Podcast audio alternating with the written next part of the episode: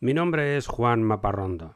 Soy periodista, divulgador y fanático de la exploración humana del espacio exterior y de la búsqueda científica de vida en el universo.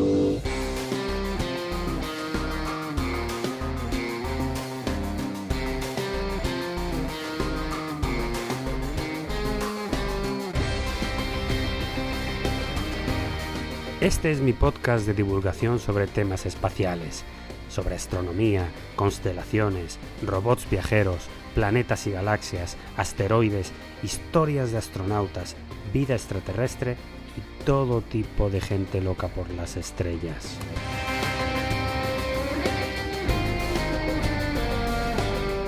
Bienvenidos al sueño de Laika.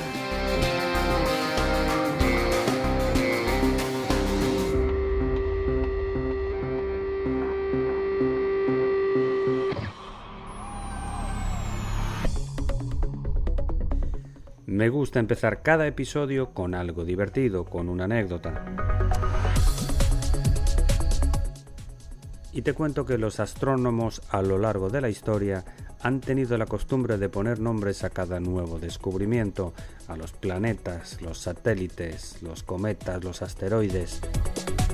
Y más recientemente, al conocerse mejor los accidentes geográficos de los astros rocosos como la Luna, Venus o Marte, se fueron colocando nombres también a las montañas, las planicies y los cráteres. En la Luna está, por ejemplo, el cráter Platón, en memoria del filósofo griego, el monte Huygens, un astrónomo holandés, o el cráter Copérnico, otro astrónomo polaco. Curiosamente, uno de los accidentes geográficos más importantes de Marte tiene el nombre de un robot, se trata de una cadena gigantesca de cañones que recorre la zona ecuatorial de Marte de este a oeste y tiene el nombre de Valles Marineris, en memoria de la sonda espacial Mariner 9, que llegó a Marte en 1971, observó el planeta de cerca y fue la primera en descubrir este rasgo de la superficie marciana.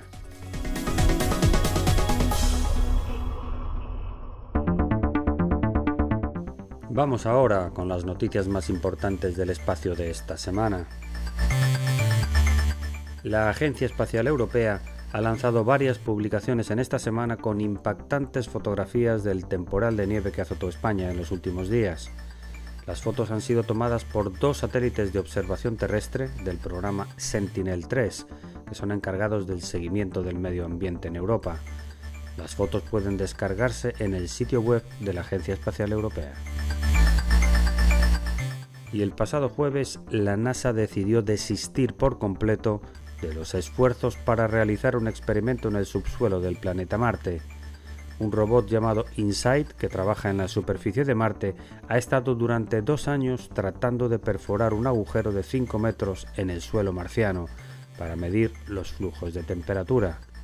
Pero después de más de 500 intentos de perforación, el brazo mecánico del robot solamente ha conseguido penetrar 3 centímetros en el suelo.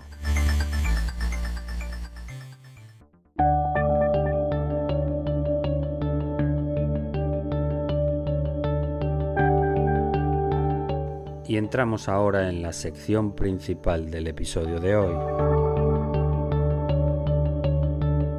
Uno más de la serie de mitos extraterrestres, en esta ocasión dedicado a la abducción erótica de Antonio Vilas Boas.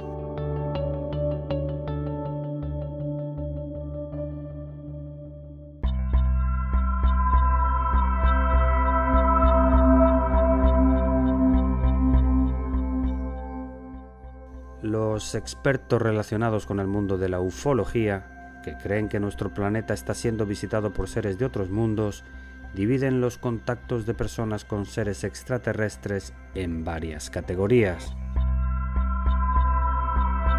La primera de ellas es el simple avistamiento, cuando una persona es testigo de un fenómeno que no puede explicar, eso sí, a menos de 150 metros de distancia. La segunda categoría es la de un avistamiento con consecuencias físicas, como por ejemplo cuando un vehículo deja de funcionar o una nave aterriza y deja huellas en el suelo. La tercera categoría es cuando pueden verse seres alienígenas dentro o fuera de la nave. Estas son las características más conocidas, gracias a la película de los años 70 de Steven Spielberg, que relata la llegada de extraterrestres a la Tierra y que se llamaba precisamente Encuentros cercanos en la tercera fase o del tercer tipo.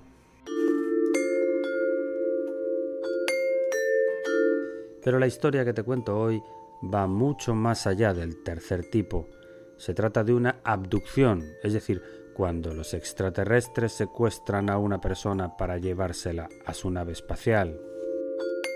Es el relato de la primera persona de la historia reciente que asegura haber sido secuestrada por extraterrestres. Un granjero brasileño del estado sureño de Minas Gerais que afirma haber sido secuestrado por un grupo de varios seres de pequeño tamaño que se lo llevaron a su nave a la fuerza, hicieron experimentos con él y le obligaron a tener relaciones sexuales con una extraterrestre de sexo femenino. El agricultor se llamaba Antonio Vilas Boas. Tenía 23 años en 1957 cuando sucedió todo y durante toda su vida hasta su muerte en 1992 defendió la veracidad de su relato. Un relato que dice así. Antonio trabajaba arando el campo de la hacienda de su familia con un tractor de noche para evitar el calor asfixiante en el día de esta región tropical de Brasil. Durante varias noches en el mes de octubre pudieron observar en el cielo luces que se movían de forma extraña y llegaban hasta su casa.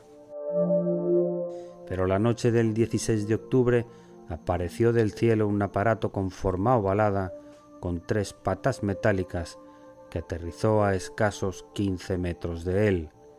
Su tractor se detuvo y pudo ver cómo bajaban de la nave varios seres de baja estatura que llegaron hasta él. Medían apenas un metro y medio, iban vestidos con uniforme de cuerpo entero pegados a la piel, con tres tubos saliendo de la espalda hasta el casco de la cabeza. La máscara frontal dejaba ver los ojos de un color azul intenso Detrás de una especie de lentes protectores, el uniforme tenía una insignia roja en el pecho que emitía destellos de luz. Los seres obligaron a Antonio a subir a la nave por una escalera rudimentaria y le rociaron con un líquido aceitoso y le extrajeron sangre con una especie de ventosas que le pusieron debajo de la barbilla hasta llenar dos extraños recipientes. Poco después le desnudaron y lo dejaron a solas en un cuarto donde había una especie de camilla. De una pared salió entonces un humo de un olor muy desagradable y asfixiante que le provocó vómitos. Pasó entonces un buen rato y para su sorpresa se abrió una puerta y entró en el cuarto una alienígena de sexo femenino completamente desnuda. Medía apenas un metro treinta de altura. Tenía el cabello y el vello púbico y de las axilas de color rojo. Era hermosa, con senos pequeños y prominentes, cintura fina, barriga pequeña, dedos y uñas iguales a los humanos, con la piel blanca y pecas en los brazos, los ojos grandes y los labios finos y una boca que no pasaba de una ranura.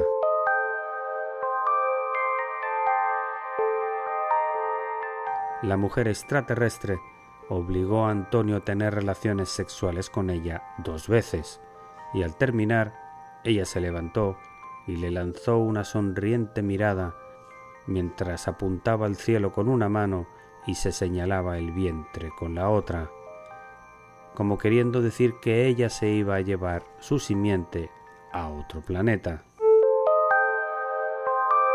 Después de todo esto, los seres no le hicieron mucho caso más y le dejaron marchar. Antonio trató de llevarse un objeto de la nave, sabiendo que de lo contrario nadie le iba a creer, pero le descubrieron y no pudo llevarse nada. Solamente se llevó un susto de muerte y las señales de quemaduras en los brazos y la barbilla y un intenso dolor en sus órganos sexuales. Después del incidente, La familia cuenta que Antonio se pasó dos semanas encerrado en su habitación, muy alterado, y allí lo encontró doce días después un estudioso de fenómenos extraños llamado Álvaro Fernández, a quien reveló por primera vez lo que había pasado. Cuatro meses después fueron juntos a Río de Janeiro al médico, que pudo certificar las cicatrices y quemaduras en el cuerpo de Antonio y la intoxicación en sus pulmones. Le hicieron varios interrogatorios en días diferentes para probar su equilibrio mental y su honestidad y la coherencia del relato, pero siempre contó lo mismo. Trataron incluso de sobornarle ofreciéndole dinero si hacía pública la noticia, pero Antonio no aceptó. Vilas Boas solamente se atrevió a hablar cuatro años después, cuando ya se hizo famoso otro caso de abducción, el de Barney y Betty Hill en los Estados Unidos en 1961. Entonces fue cuando él dio testimonio de que le había ocurrido una experiencia similar, y lo hizo en una revista de divulgación brasileña.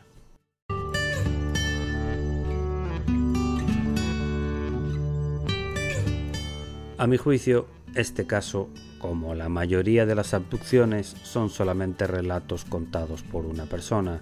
No existen pruebas de ningún tipo, ni fotos, ni grabaciones, ni ningún objeto que estudiar y por tanto se quedan en el terreno de la fábula y la suposición. Y la veracidad del relato se pone en duda porque todos los que lo dieron a conocer son expertos en ufología y periodistas especializados en libros de ovnis, pero ningún médico o científico totalmente escéptico y objetivo. Hay que decir, eso sí, a su favor, que Antonio Vilas Boas nunca quiso hablar del tema ni buscar fama, y siguió contando una y otra vez los mismos detalles de lo que le sucedió sin contradecirse durante décadas y murió en 1992 de una dolencia extraña, probablemente cáncer, a los 56 años.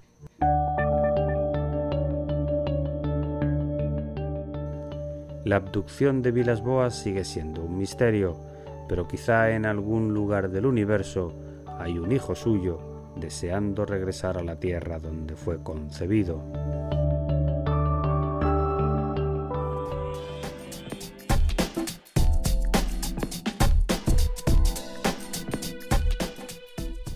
Y no quiero terminar este episodio sin lanzarte el desafío de hoy.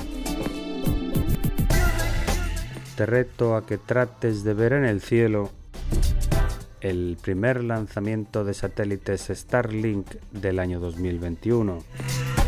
Serán lanzados por la empresa SpaceX desde Cabo Cañaveral mañana lunes 18 de enero. Si vives en el área de Centroamérica o el Caribe, puedes ver un rosario de luces en el cielo mientras se van desplegando. Si vives más lejos, puedes conectarte a la emisión en directo que ofrecerá la empresa SpaceX.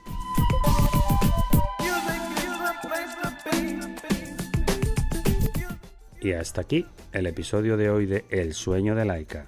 Espero que te haya gustado. Si tienes algún comentario o sugerencia, me puedes escribir a laika.podcast.gmail.com.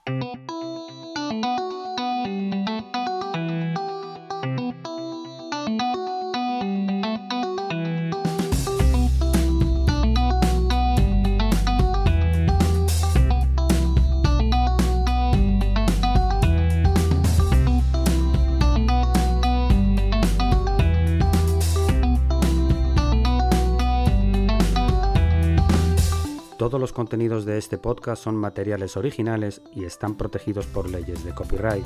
Todas las músicas y sintonías se reproducen con derechos comprados a sus autores o son de reproducción libre.